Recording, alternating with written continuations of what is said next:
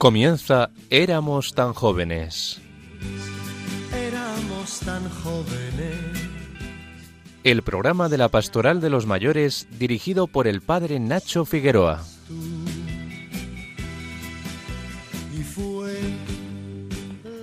Hola a todos los oyentes de Radio María en esta tarde del 1 de octubre, Jornada Internacional de las Personas Mayores.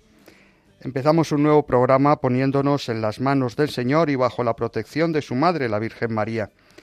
Y en las vísperas de la fiesta de los santos ángeles custodios, invocamos sus cuidados. delante de los ángeles. Para ti yo cantaré, Señor. Delante de los ángeles, para ti salmodiaré. Daré gracias a tu nombre para ti. Hay una jornada internacional para cada día del año, desde el Día de los Niños, el Día de las Familias, el Día del Chocolate o el Día de la Selva. Si visitamos el sitio web de las Naciones Unidas, leemos que los días internacionales, dicen, nos dan la oportunidad de sensibilizar al público en general sobre temas de gran interés, tales como los derechos humanos, el desarrollo sostenible o la salud. Al mismo tiempo, pretenden llamar la atención de los medios de comunicación y los gobiernos para dar a conocer problemas sin resolver que precisan la puesta en marcha de medidas políticas concretas. Hasta aquí la cita. En 2021, el Papa Francisco estableció que el cuarto domingo de julio, el más cercano a la festividad de San Joaquín y Santa Ana, se celebrase la jornada de los abuelos y los ancianos. Pero nada obsta para que este 1 de octubre nos hagamos eco de esa Jornada Internacional de las Personas Mayores convocada por las Naciones Unidas. Precisamente por eso el movimiento Vida Ascendente quiso convocar el Encuentro Internacional de Mayores 2022, que esta mañana tenía su momento culminante con la misa del peregrino en la Catedral de Santiago de Compostela. En el próximo programa nos haremos eco de ese encuentro y del contenido del mismo. El 14 de diciembre de 1990, la Asamblea General de las Naciones Unidas designó el 1 de octubre Día Internacional de las Personas de Edad. Desde entonces, cada 1 de octubre, se plantean una serie de objetivos para cada jornada. Este 2022, tras el padecimiento que ha supuesto el COVID-19 para muchos mayores y haciéndose eco de la situación de desigualdad que muchas mujeres padecen en muchos lugares del mundo, la ONU plantea estos objetivos.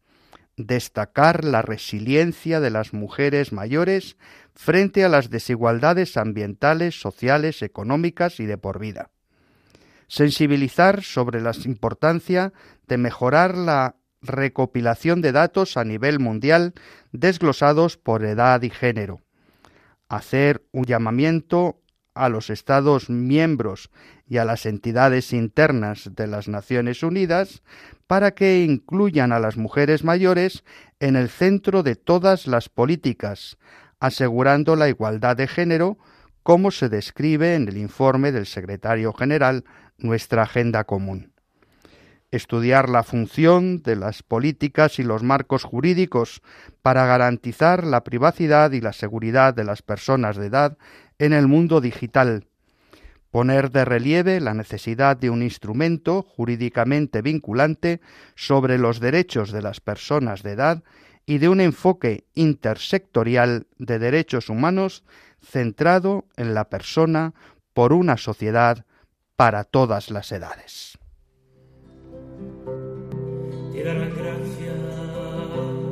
Señor, los reyes de la tierra. al escuchar las palabras tu boca.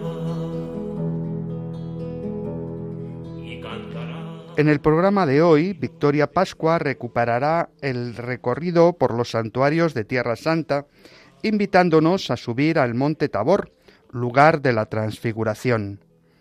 Tendremos además la oportunidad de comunicarnos con Óscar Palomares, secretario de la Hermandad de Santa Ana de Carrascosa del Campo, quien nos hablará de la actividad pastoral que siguen con las personas mayores en esa pequeña localidad conquense. Jaime Tamarit nos recordará la belleza de la fe con dos temas relacionados con la fiesta de mañana, los ángeles custodios. Álvaro Medina, continuando con los temas que abordó el Papa en las catequesis sobre la vejez, nos ayudará a profundizar en la clave de los mayores como agentes de nueva evangelización. Nuestra hermana Clarisa, la hermana María Dolores López Mejías, continuará su recorrido por la vida y espiritualidad de Santa Clara de Asís. Pero queremos que los principales protagonistas de nuestro programa seáis vosotros, los mayores. Podéis mandar vuestros audios al WhatsApp 634 423 664 o al correo del programa éramos tan jóvenes. Y si no tenéis internet, recordad que nuestra dirección postal es Radio María, éramos tan jóvenes, Paseo de Lanceros 2, primera planta, 28024 Madrid. Estamos en Radio María. Está al control de sonido Javier Esquina. Os habla el padre Nacho Figueroa y esto es Éramos tan jóvenes.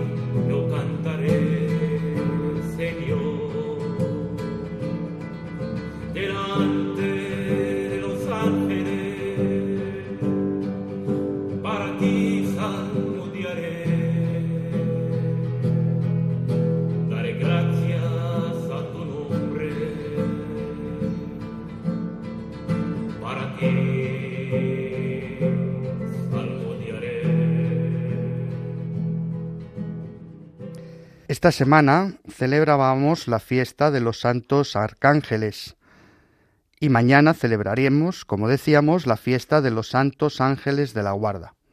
Cada programa Jaime Tamarit nos deleita con piezas musicales que nos ayudan a profundizar en los misterios que celebramos. Así, hoy nos introduce en el misterio de los ángeles que desde el cielo cuidan de nosotros y que son portadores de noticias buenas para cada uno de nosotros. Adelante, Jaime. Buenas tardes, queridos oyentes de Radio María. Intermediarios entre el hombre y Dios están los santos ángeles, espíritus puros que alaban a Dios. Los arcángeles intermedian entre Dios y el hombre en momentos sublimes. En la anunciación de la encarnación a María por el arcángel San Gabriel, el Antiguo Testamento también nos narra la mediación del arcángel Rafael que proporciona a Tobías el remedio para su vista. La misión de los arcángeles, serafines y potestades es alabar continuamente a Dios, si bien realizan esta mediación con el hombre en momentos claves de la historia de la salvación. Esta alabanza continua a Dios es plasmada en la música por el maestro Francisco Guerrero, maestro de capilla de las catedrales de Jaén y Sevilla, que vivió en el siglo XVI. El maestro Guerrero es uno de los grandes nombres de la música sacra del Renacimiento. Compuso este precioso motete a doce voces titulado Duo Serafinem alabanza en la que nos unimos al coro de los ángeles cuando celebramos la Eucaristía, y reza así. Dos serafines clamaban el uno al otro, Santo, Santo, Santo, es el Señor Dios Sabaoth. Toda la tierra está llena de su gloria. Tres dan testimonios en el cielo, el Padre, el Verbo y el Espíritu Santo, y estos tres son uno. Santo, Santo, Santo es el Señor Dios Sabaoth. Toda la tierra está llena de su gloria.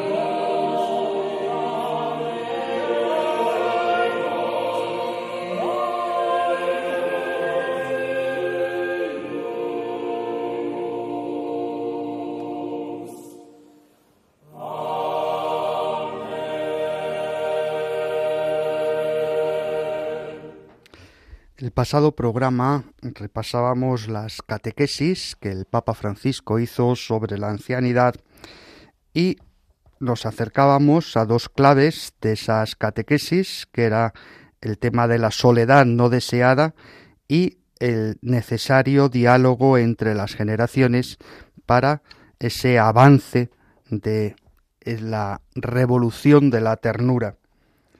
Hoy nos en continuidad con esa, con esa clave de las catequesis del Papa, nos disponemos a profundizar en la misión evangelizadora de la Iglesia y el papel que los mayores tienen como protagonistas de esa misión. Escuchemos las palabras del Papa Francisco. En esta época que vivimos, el mito de la eterna juventud es una obsesión. La vejez se desprecia, olvidando que la vida terrenal es un inicio y no una conclusión. Caminamos hacia la eternidad. En este camino la fe nos permite ver el reino de Dios. En este sentido, quienes atraviesan la etapa de la ancianidad pueden descubrir a la luz del Evangelio una nueva misión, ser signos e instrumentos del amor de Dios que señalan cuál es la meta definitiva a la que estamos llamados. En este breve pasaje evangélico encontramos varias enseñanzas. Vemos en primer lugar que Jesús no va solo, sino acompañado de sus discípulos. Esto nos recuerda que son los miembros de la comunidad cristiana, familiares, amigos, quienes visitan, consuelan y ayudan a las personas mayores que atraviesan momentos de dificultad. También son significativos los gestos que realiza Jesús y la actitud de esta mujer. Jesús se acerca a ella, la toma de la mano y hace que se levante y con delicadeza y ternura. Inclinándose ante quien lo necesita, Jesús revela su sensibilidad por los que sufren y anuncia la salvación. La suegra de Pedro, al verse curada, responde con gratitud y espíritu de servicio. Podemos decir que agradece los dones que ha recibido de Dios con fe y alegría a través de obras concretas. También nosotros, en el seguimiento de Jesús, recorremos el camino de la vida como aprendices, experimentando dificultades y fatigas. Y en este camino se nos invita con la gracia de Dios a salir de nosotros mismos y a ir siempre más allá hasta llegar a la meta definitiva que es el encuentro con Cristo. La ancianidad es el tiempo propicio para dar testimonio de la espera anhelante de este encuentro definitivo. Por eso sería interesante que las iglesias locales, acompañando a las personas ancianas, les ayuden a reavivar el ministerio de la espera del Señor. Buenas tardes, queridos amigos. Esta tarde, a la luz de las palabras del Santo Padre, vamos a tratar de poner en primera persona esta hermosa misión de agentes de nueva evangelización. Cuando Juan el Bautista envía a sus discípulos a investigar si Jesús era el Mesías, éste les responde, Id y contad a Juan lo que habéis visto y oído. Del mismo modo, nosotros los, los, mayores debemos de contar lo que hemos visto y oído, y ser así agentes de nueva evangelización. El conocimiento cristiano debe nacer de lo que somos, y no de la certeza de un discurso coherente, pues de ahí no viene la liberación. Si buscamos una solución a nuestras dificultades y contradicciones cotidianas en una teoría elaborada, tarde o temprano todo se derrumba, porque es necesario reconocer nuestra historia, con todas sus contradicciones dentro del proyecto de Dios. En definitiva, el cristianismo es experiencia. Reconozco en mi propia piel que reconocer la presencia de Cristo en la normalidad de la vida se convierte en una conmoción dentro de la vida cotidiana. No hay nada inútil, nada superfluo. Nace un afecto por todo y tiene consecuencias en todo. Transmitiendo a los demás lo que hemos visto y oído de parte de Cristo en nuestra vida, seremos agentes de nueva evangelización de esa novedad que cada día irrumpe en nuestra vida y la llena de certeza y de amor. Me resulta especialmente evocador el comentario que el Santo Padre hace sobre la actitud de la suegra de Pedro. Como ella, también nosotros, las personas mayores, hemos tenido la experiencia de que Jesús nos tiende la mano y nos invita a levantarnos de nuestra postración. Pero no hemos de quedarnos solo en esa experiencia. Como la suegra de Pedro, también hemos de levantarnos y ponernos a servir a las personas que están a nuestro lado, porque este servicio sencillo, silencioso y humilde será el que transforme sus corazones mientras nosotros nos preparamos para el encuentro definitivo con el resucitado.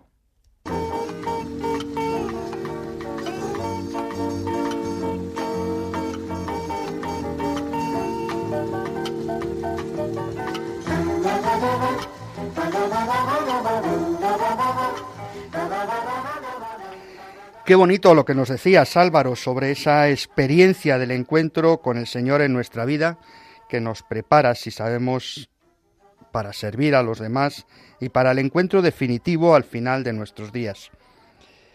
Esto tiene mucho que ver con lo que aconteció en la transfiguración. Jesús muestra su gloria a los discípulos para que ellos se animen y tengan la experiencia que les lleve al servicio y al seguimiento, y también para que ellos transfiguren el mundo con su servicio y su predicación. Buenas tardes, Victoria Pascua. ¿A dónde nos llevas hoy? Hola Nacho, muy buenas tardes, queridos todos, Álvaro y Alicia y por supuesto nuestros oyentes de Radio María. Pues lo que hoy os propongo es eh, compartir con nuestra audiencia la experiencia de subir al Monte Tabor, donde tuvo lugar la transfiguración de Jesús. Los evangelios cuando narran ese acontecimiento dicen que Jesús subió con Pedro, Santiago y Juan, los discípulos enchufados, a un monte alto.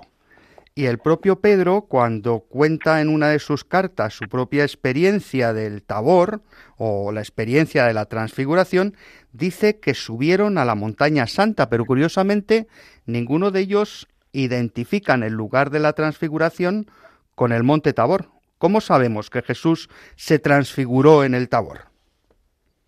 Pues mira, el monte Tabor está ubicado en la parte sur de Galilea. Es un destino de Tierra Santa muy famoso entre los cristianos como el lugar de la transfiguración de Jesús.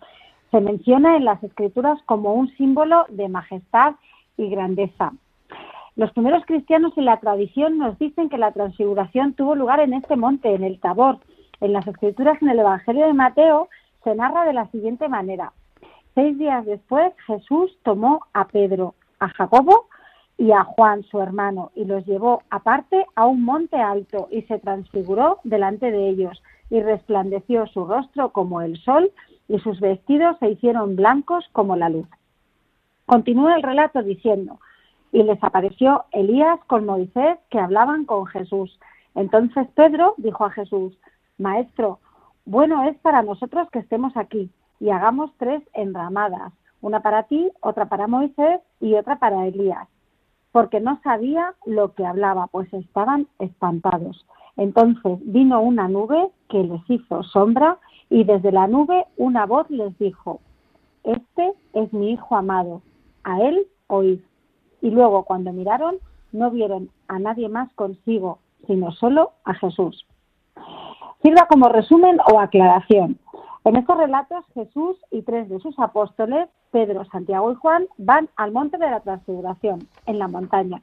Jesús comienza a brillar con brillantes rayos de luz. Entonces los profetas Moisés y Elías aparecen a su lado y él habla con ellos. Jesús es llamado por la voz de Dios desde el cielo, Hijo, ya que también se refirió a él como Hijo en el bautismo de Jesús en el río Jordán. En las enseñanzas cristianas, la transfiguración es un momento crucial y el escenario en la montaña se presenta como el lugar de encuentro para lo temporal y lo eterno, con Jesús mismo como el punto de conexión, actuando como puente entre el cielo y la tierra.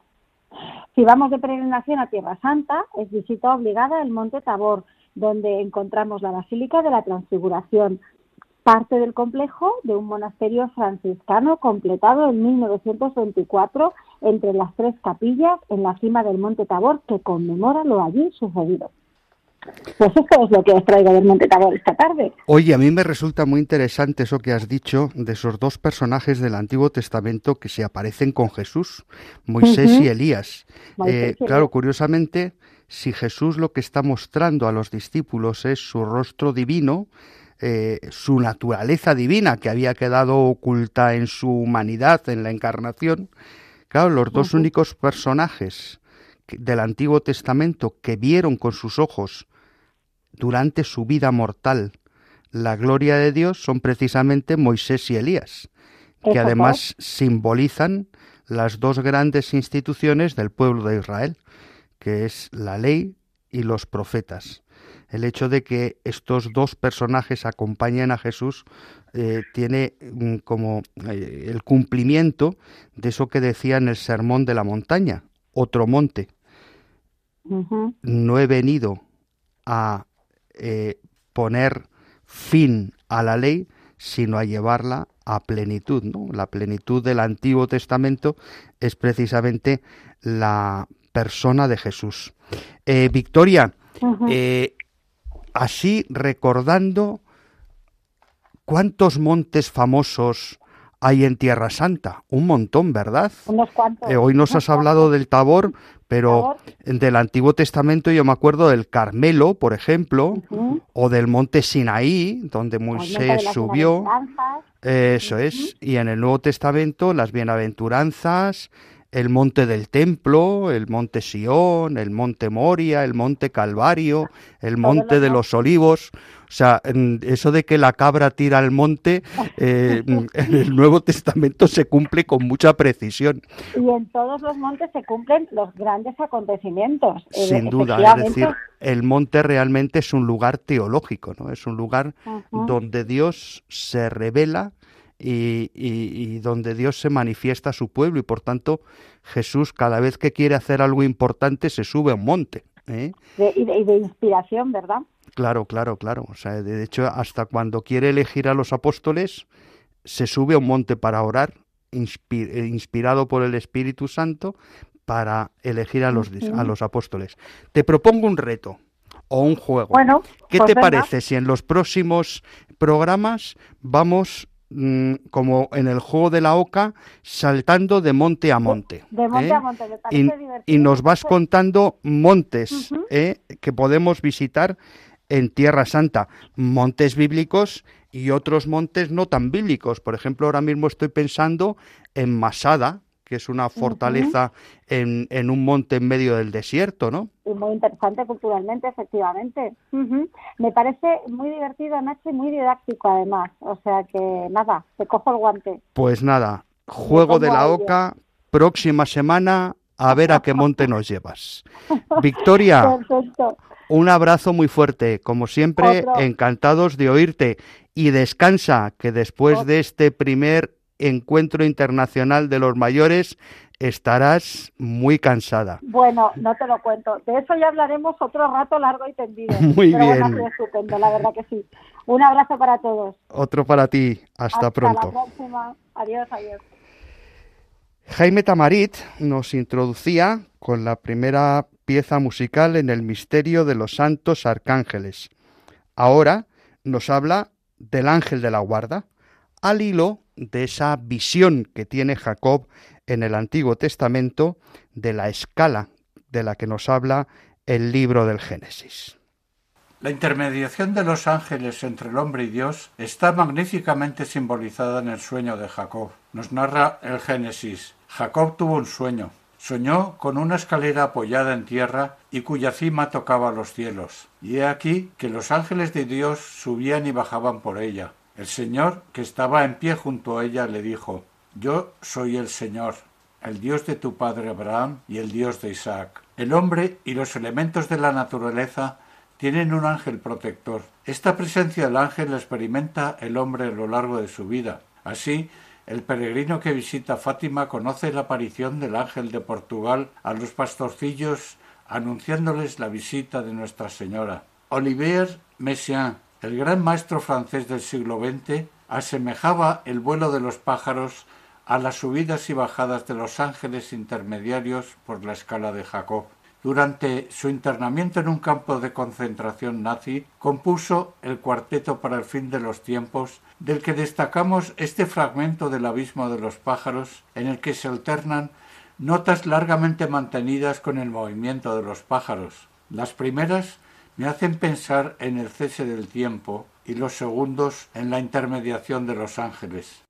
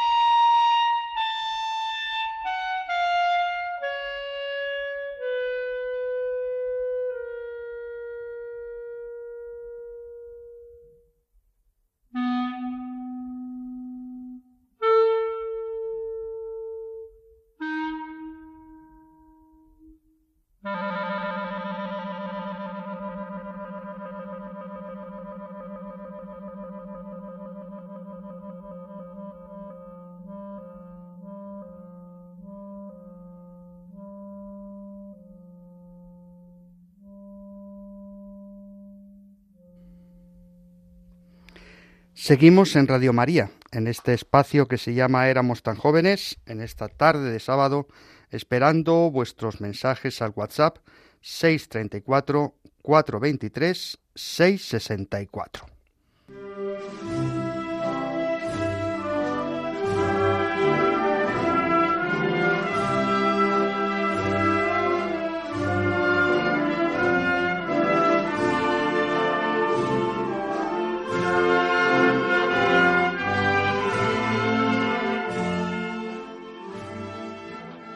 Buenas tardes amigos carrascoseños, Sed bienvenidos hoy último martes del mes de marzo a un nuevo programa de La Voz de la Buena. Os agradecemos de verdad de todo corazón que cada martes de Santana estéis aquí fieles a vuestra cita con ella en Radio Campos.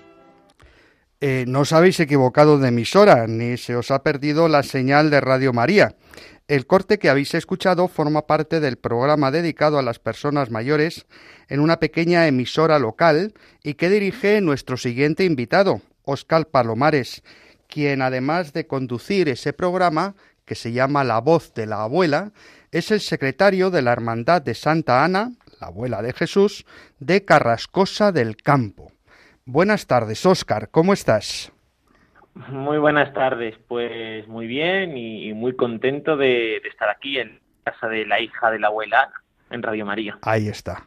Estoy seguro de que muchos de nuestros oyentes ahora están con el smartphone en la mano buscando en sus navegadores dónde está vuestro pueblo, Carrascosa del Campo. Háblanos un poquito de él. Bueno, pues Carrascosa del Campo es un pueblo conquense, un pequeño pueblo conquense situado entre la Alcarria y la Mancha conquense Está apenas media hora de Cuenca y a una hora escasa de Madrid capital. Eh, pasa la 40 por mitad del pueblo y estamos a poquitos kilómetros de la A3. Es un pueblo pequeño de 700 habitantes que junto con otros cuatro pueblos forma el municipio de, Campos del Paraíso.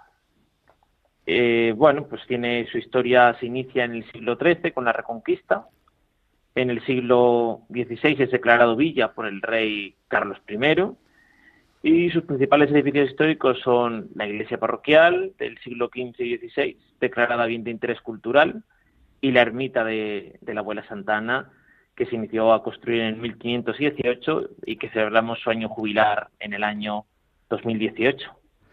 He visto que la alcaldesa de honor de Carrascosa del Campo es nada menos que Santa Ana, a quien honra vuestra hermandad. ¿Cómo celebráis a Santa Ana, la abuela de Jesús? Bueno, pues sí, es nuestra alcaldesa de honor y además he de decir que desde el año 2016 y por petición popular fue una recogida de firmas la que se realizó por todo el pueblo solicitando ese nombramiento como alcaldesa de honor. Las citas de Santana pues son principalmente el 25 de abril, que es el día de San Marcos, en el que se traslada Santana desde su ermita, donde está todo el año, hasta la iglesia parroquial. Y luego ya las fiestas patronales, que son en julio para la festividad de Santana, que son del 24 al 27 de julio. El 24, que es el primer día de las fiestas, tenemos la ofrenda de flores. El 25, día de Santiago, la solemne procesión y canto de la salve, al atardecer, al anochecer, mejor dicho el día 26, el día de San Joaquín y Santa Ana, la misa solemne, y por último, el día 27, que es el día de Santanilla, es el día más popular, a mí por lo menos es el día que más me gusta, es el regreso de Santa Ana a la ermita. Se hace una especie de romería para que me puedan entender bien, y se está durante toda la mañana dando vueltas con Santana en andas alrededor de la ermita. Por último, no quiero dejarme que todos los martes del año se celebra o se reza, mejor dicho, el rosario a Santana en su ermita. También tenemos todos los meses una misa mensual en la ermita y por último, en el mes de agosto, celebramos el Día Infantil de, de Santanilla, en el que celebramos una procesión infantil de Santana para crear cantera tan importante para, para el futuro. Yo sé que además de todas estas fiestas y estas fechas señaladas, vuestra hermandad tiene una actividad que se va prolongando a lo largo del año. ¿Qué hace vuestra hermandad en favor de los abuelos y los mayores de vuestra localidad? Bueno, pues la verdad que es algo muy importante porque San Joaquín y Santana, eh, como son los abuelos de Jesús, son los patrones de las personas mayores, de los ancianos, de los abuelos, como queramos llamarlos.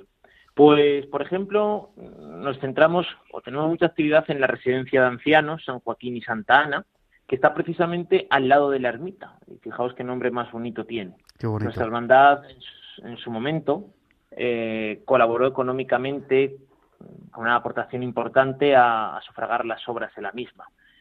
Eh, siempre estamos pendientes de sus necesidades. Por ejemplo, hace no mucho compramos una, una televisión para que así, porque se les había estropeado la que tenían y, para que pudiesen ver la televisión, además una televisión grande, acorde a, a lo que necesita una residencia.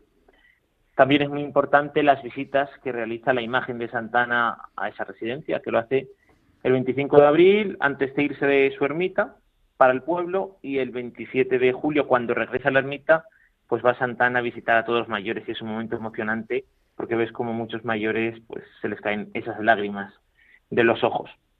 Mm, también tenemos una capilla domiciliaria de Santana que va visitando todos los hogares de los enfermos durante todo el año, pues visitando los hogares de todas las personas enfermas, de todas las personas mayores, para que ellos también eh, sientan cerca Santa Ana. En las mm, novenas de Santana, que son para julio, tenemos un día dedicado especialmente a ellos y celebramos de manera comunitaria el sacramento de la unción de enfermos. Y por último, aunque hay alguna cosa más que seguro que me dejo en este momento, tenemos a Radio Campos, esa emisora local de nuestro pueblo, y con ese programa, que es La Voz de la Abuela, eh, dedicado especialmente a la abuela y a los abuelos. A mí me parece un título súper sugerente, ¿eh? porque no es la voz de los abuelos, sino de la abuela. ¿Eh? La abuela con mayúscula que es Santa Ana. ¿eh?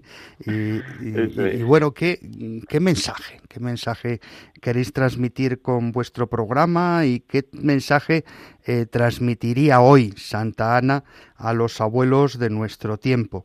Cuéntanos algo sobre tu programa, dónde pueden oírlo los oyentes que no están en la zona de cobertura de Carrascosa del Campo.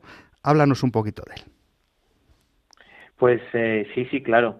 Fijaos, lo primero, deciros que la música que, hemos escuchado antes es la marcha procesional Abuela Santana, que es una marcha procesional dedicada a Santana y es nuestra, nuestra música de cabecera. Eh, pues fijaos, el programa de la voz de la abuela Mm, surgió en un momento triste, si no decir horrible, que fue durante la pandemia. Durante la pandemia, durante esa primera pandemia, ese primer confinamiento tan duro, tan dramático que tuvimos todos, eh, estábamos todos eh, paralizados, ¿verdad? Incluso a lo mejor hasta algunos un poco aburridos. Entonces se nos ocurrió desde la Hermandad de Santana poner en marcha este programa, La Voz de la Abuela, con el objetivo de eh, estar todos juntos. Aunque fuese de manera radiofónica, pues que se nos permitiese a todos estar, estar juntos. Que se nos permitiese conocer la historia de Santana en nuestro pueblo y en, todo el mundo. Y sobre todo también rezar. Rezar a Dios por intercesión de Santana para, para el fin de la pandemia. Bueno, pues eso tuvo una buenísima acogida en, entre todo nuestro pueblo, además participaba muchísima gente en los programas, a pesar de que estábamos encerrados en las casas, pero a través de, los teléfonos eh, llamábamos a las personas mayores para, para hacerles entrevistas en, en directo o bien grabadas en algunos casos. Eh, bueno, tuvo tan buena acogida que hicimos una segunda temporada, una tercera temporada y, y ya vamos a empezar la cuarta. El primer martes de noviembre empezamos ya la cuarta temporada. Por ejemplo, eh, creo que es bueno decirlo, eh, en la tercera temporada tuvimos una entrevista con el presidente nacional de Vida Ascendente, que sé que colabora mucho en, este programa. Aquí le tenemos delante de nosotros y te saluda. Buenas tardes, Oscar. Muy bien. Hola Álvaro, me alegra mucho de volver a hablar contigo. Encantado de hablar contigo de nuevo. Oye, ¿y cómo podemos encontrar vuestra emisora los que no vivimos en Carrascosa? Danos una página eh, web y podamos para que podamos oír vuestros podcasts. Sí, pues nada, muy muy fácil. Ponemos en Google Radio Campos eh, y ya encontramos la página web de Radio Campos y podemos escuchar ahí mis podcasts, vamos a decirlo así, los podcasts de mi programa, de otra serie de programas y, por ejemplo, también eh, todos los domingos a la una de la tarde, a las 13, se puede escuchar la Santa Misa desde nuestra iglesia parroquial. Todos los domingos la misa parroquial. Sí, sí. Se retransmite la misa parroquial, sí. Oye, qué bien, Óscar. Eh, la verdad es que cuánto bien ha hecho la radio eh, durante el confinamiento y sigue haciendo. Eh, aquellos que quizá pues todavía no tienen el 100% de confianza para hacer una vida social tan amplia como tenían antes. Óscar Palomares, muchísimas gracias. Estamos en contacto porque yo creo que podemos hacer muchas buenas cosas juntos. Te agradezco todas las iniciativas que hacéis desde vuestra hermandad de Santa Ana de Carrascosa del Campo por todos los mayores. Un fuerte abrazo y se lo transmites también a todos los oyentes de tu programa. Muchas gracias. Hasta pronto. Hasta pronto. Hace dos semanas, en el programa anterior, comenzábamos una nueva sección. La hermana María Dolores López Mejías, la hermana Loli, nos hablaba de Santa Clara de Asís.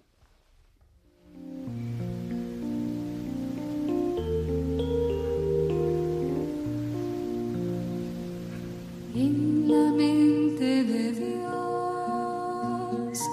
en su designio de amor estabas presente en su corazón para hacerte una luz en las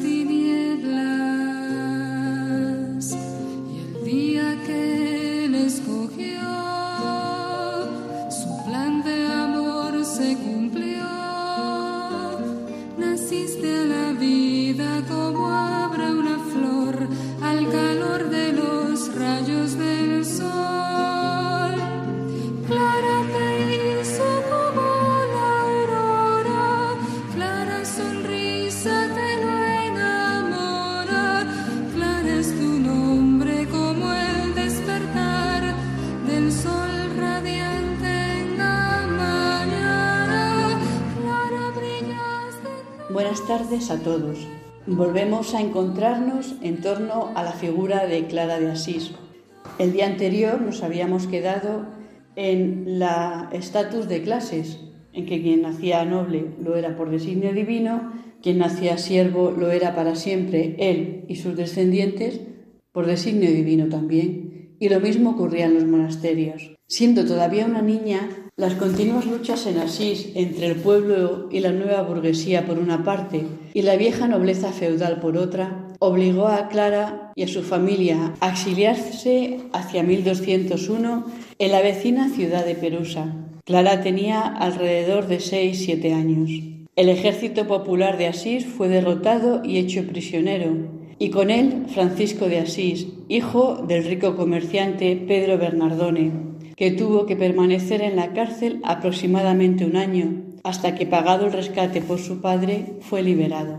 Firmada la paz, la familia de Clara regresó a Asís a su vuelta en la primavera de 1206. Enseguida tuvo noticia de algo que iba a marcar de manera determinante su vida. La conversión del joven Francisco de Bernardone, el rey de Asís, que renunciando a su vida fácil, había comenzado una vida de penitencia, retiro y oración, conviviendo con los pobres y leprosos, a las que ayudaba personalmente con los bienes de su familia. Poco después, la propia Clara oyó hablar de la renuncia de Francisco ante el obispo a todos los bienes, incluidos sus vestidos, en manos de su padre, que le había denunciado ante el obispo, desencantado y defraudado por la vida de su hijo, tampoco conforme a sus sueños de rico comerciante, y del escándalo que supuso para la ciudad que el hijo de un rico comerciante dejase a su padre y al gremio al que pertenecía para convertirse en un mendigo y dedicarse a restaurar iglesias rurales, cuidar leprosos y predicar la penitencia. Clara siguió siempre con un secreto interés los rumores populares sobre los pasos del joven convertido. A sus oídos llegó la noticia de que restaurando la ermita de San Damián en las afueras de la ciudad había dicho a los que por allí estaban, Venid y ayudadme en la obra del monasterio de San Damián, porque allí vivirán en él unas señoras con cuya famosa y santa vida religiosa será glorificado nuestro Padre Celestial en toda su santa iglesia. Más conmovedor tuvo que resultar en la ciudad que había perseguido y ridiculizado a Francisco que en mayo de 1209 el Papa Inocencio III concediera su aprobación verbal al proyecto de vida de Francisco y sus primeros compañeros y les diera permiso para predicar. Cautivados por Francisco y su estilo de vida evangélica, supo también Clara que se habían unido a él su primo Rufino y algunos otros jóvenes de la ciudad, unos miembros de la vieja nobleza, otros de la nueva burguesía y otros finalmente gente del campo y artesanos, y que todos ellos vivían del trabajo de sus manos y de la mendicación, actuando como predicadores itinerantes, predicando en iglesias y plazas, conviviendo con los leprosos y mendigos y estando a su servicio. Pero el interés de la santa por el grupo no nacía de la curiosidad intrigada de la gran mayoría de las gentes de su pueblo. Le cuestionaba su forma de vida y le preocupaba compasivamente su pobreza y desamparo, como prueba un gesto temprano de la joven del que nos habla su amiga Bona. En una ocasión, Clara le había dado una cierta cantidad de dinero para que la llevase a Francisco y sus compañeros que trabajaban en la reconstrucción de Santa María de los Ángeles, con el fin de que pudieran comprarse carne para comer. Diversos testimonios del proceso de canonización nos informan de algunos particulares de la vida de Clara en el hogar familiar en estas fechas, es uno de los sirvientes de la casa paterna quien dice que aunque la corte de su casa era una de las mayores de la ciudad y en ella se hacían grandes limosnas, los alimentos que le daban como en gran casa para comer, ella los reservaba y ocultaba, y luego los enviaba a los pobres. Fuertemente impresionada por la conversión de Francisco y su forma de vida y la de sus hermanos, la joven Clara fue madurando poco a poco, durante unos cinco años, la idea de compartir su forma de vida y pobreza, con este fin se encontró en varias ocasiones con el santo, haciéndolo a escondidas y acompañadas por su buena amiga Bona. Llegado el momento, Clara decidió dar el paso y, de acuerdo con Francisco y con el obispo de Asís, eligieron para ello el Domingo de Ramos de 1211-1212. Clara participó en la celebración de la liturgia del día y por la noche se fugó de la casa paterna. La biografía de la santa nos lo dice así. Llegó el domingo de Ramos. La joven, vestida con sus mejores galas, espléndida de belleza entre el grupo de las damas, entró a la iglesia con todos. Al acudir los demás a recibir los ramos, Clara, con humildad y rubor, se quedó quieta en su puesto. Entonces el obispo se llegó a ella y puso la palma en sus manos.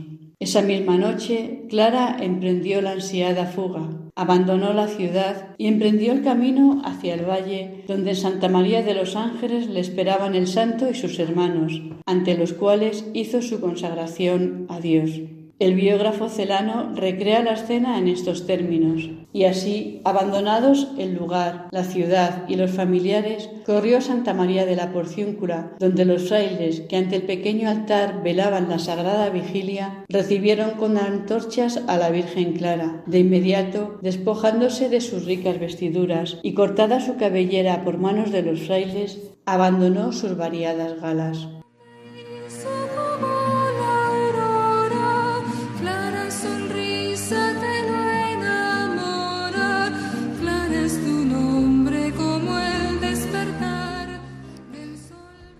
Muchas gracias, querida hermana Loli. Ahí dejamos a Santa Clara junto a la porciúncula, recién consagrada su virginidad al Señor.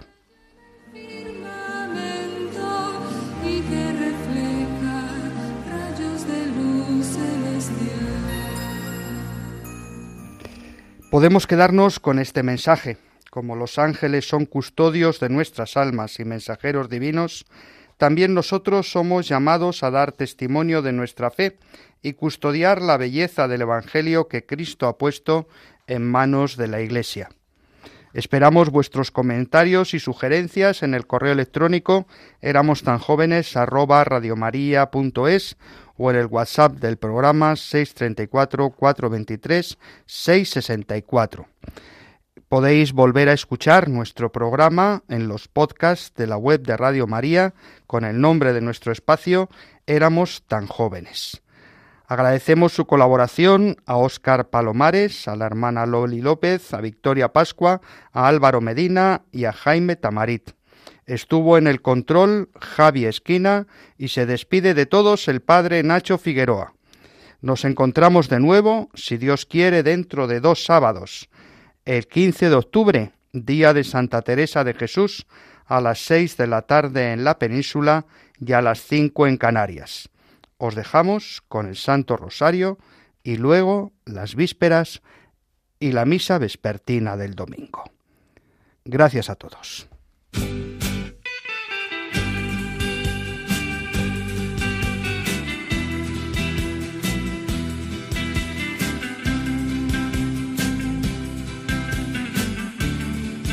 Han escuchado Éramos tan jóvenes con el padre Nacho Figueroa. Éramos tan jóvenes,